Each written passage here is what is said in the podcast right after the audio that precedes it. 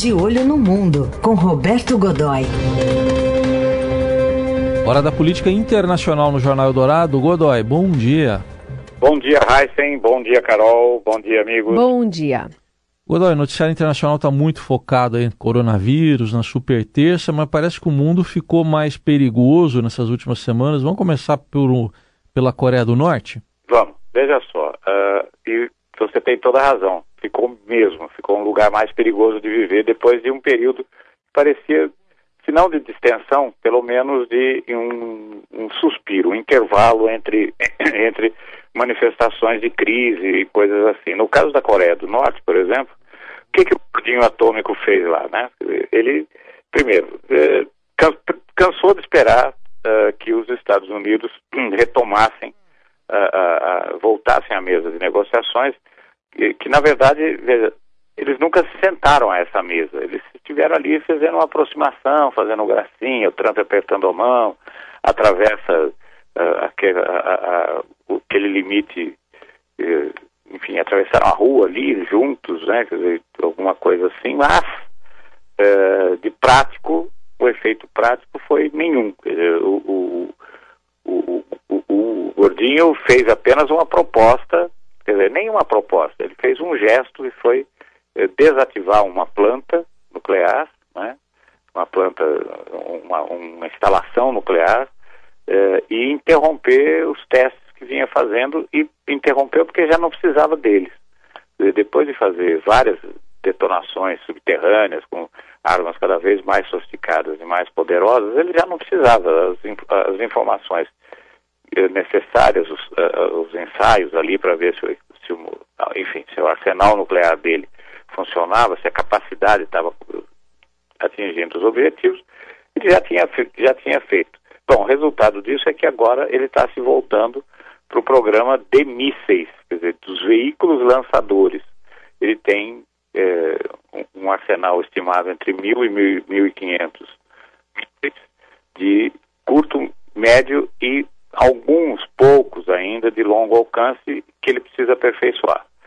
Uh, os de curto alcance funcionam muito bem, os de médio alcance funcionam razoavelmente bem, os, uh, e aí são esses que ele está agora uh, melhorando. por que, que ficou mais perigoso? Porque ele fez seis lançamentos, eram, foram, foi, foi sendo apurado ao longo do período, na verdade ele fez seis lançamentos e foi um teste de precisão, quer dizer, eles foram lançados numa determinada sequência, atingiram o mar do Japão a intervalos regulares, uh, esses intervalos uh, numa, numa, determinada ordem, uh, a intervalos regulares iguais, né, quer dizer, ou seja, um tempo medido igual entre cada um deles, atingindo uma determinada determinadas coordenadas que você percebe que não foi uma coisa assim de um disparo e aí cai em qualquer lugar e, enfim, chegou, a, cobriu a distância e pronto. Não.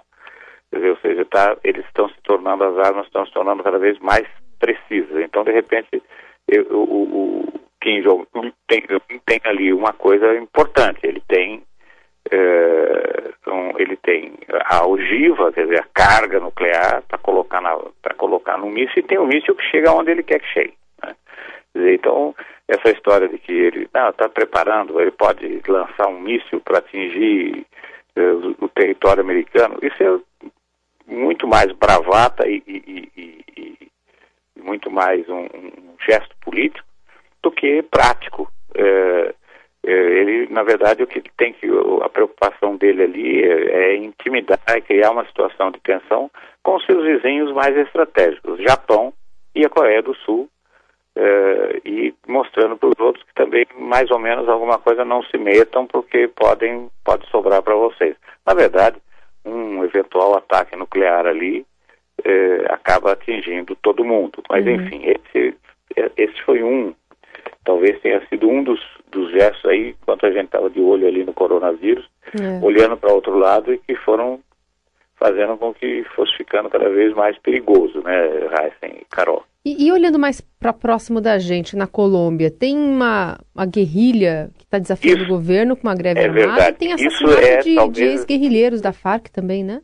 É isso que nos, mais nos preocupa. Veja, o serviço de inteligência da Colômbia foram, uh, têm, enfim, levantaram informações a respeito disso. O que aconteceu?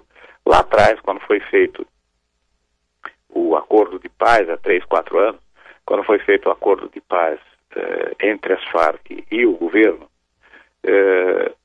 algumas, pelo, logo de cara, uma das, eles são divididos em, em, em, em colunas, né?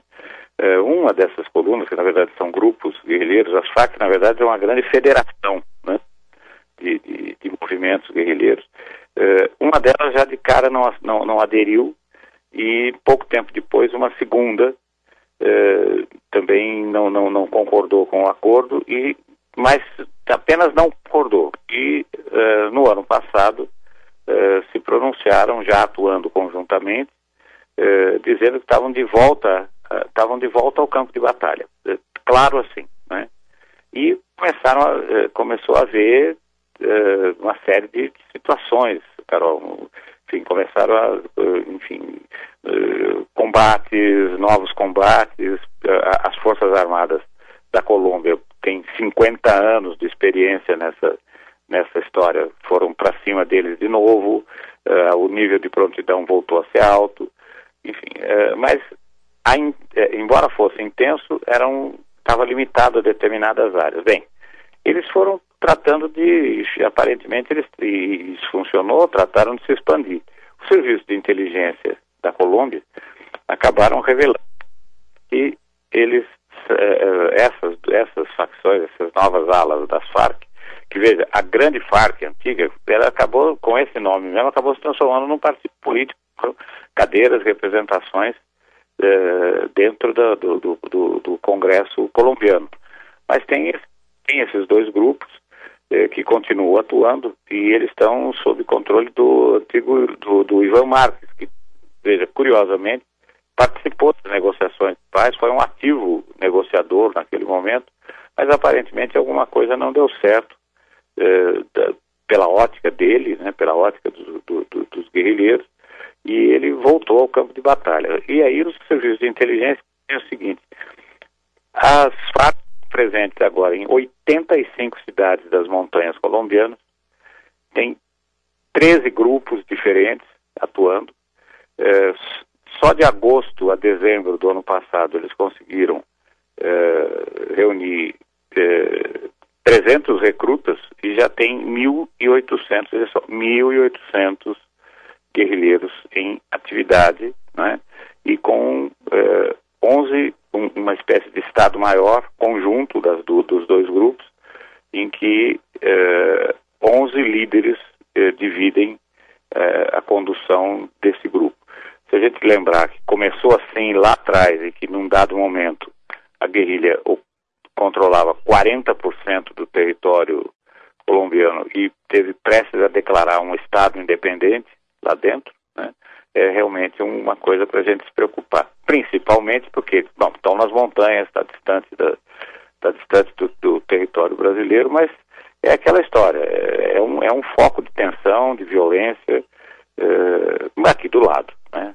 Ou seja, dentro da, da nossa área de interesse uhum. geopolítico, estratégico, não está não, não tá fácil não. E tem outro foco, né, Godoy? A guerra da Síria completando agora, nesse mês de março, nove anos e tem um foco ali entre a Síria e a Turquia agora, né? Pois é, e que é aí é uma, é uma barra muito pesada. Primeiro, a Turquia é, é a potência hoje, é a potência militar regional ali. Ou, ou já esse, essa posição já foi ocupada é, pelo Iraque em outros momentos, mas é, com a, a, as alterações da ordem ali na região, Turquia hoje é grande potência. Ela tem um exército muito poderoso, muito equipado, tem uma indústria que sustenta as, uh, grande parte das demandas desse, dessas forças armadas é, houve, em alguns momentos, houve até um, uma possibilidade do Brasil comprar equipamento, o equipamento é bastante bom, é, porque é,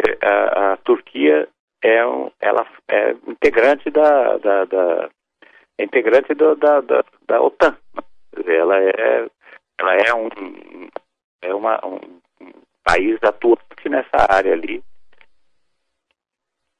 Enfim, e vem e, e a, tensão com a Síria está crescendo ultimamente. Já houve incursões militares dentro do território sírio. Né?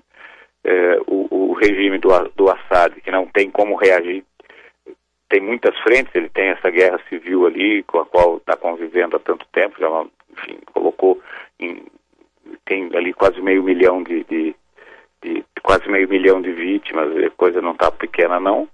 É, ele não tem como encarar duas frentes ali. É, e o que é o moderador? Veja só, quem é o moderador dessa história? É o, até agora tem sido o Vladimir Putin, o líder da Rússia, porque ele é um apoiador do regime do Assad, militarmente inclusive, e ao mesmo tempo tá se, tem se aproximado bastante, nos últimos dois anos, tem se aproximado bastante da Turquia, do, do governo turco. É, a Turquia está prestes a comprar, por exemplo, tá, deve decidir nos, nos, próximos dias, não é nem nas próximas semanas, deve decidir nos próximos dias pela compra de supercaças Sukhoi 57, o modelo mais avançado eh, da indústria russa, e deve decidir pela compra desses aviões, abrindo mão, eh, quer dizer, na verdade o governo americano já havia suspendido a entrega, mas, enfim, abrindo mão de qualquer negociação para receber aqueles F-35, que também são os mais modernos eh, americanos de exportação, Sim. passíveis de serem exportados. Enfim, ali a situação também vai ficando complicada, né? Bom, e a gente... tem ainda mais uma questão aí que é o enriquecimento de urânio pelo Irã, né? Isso, isso realmente é, deve preocupar todo mundo, né, Raíssa e Carol? Bem, assunto para a gente continuar de olho também e o Roberto Godoy volta com De Olho no Mundo na sexta-feira. Até sexta, Godoy. Até sexta, um grande abraço.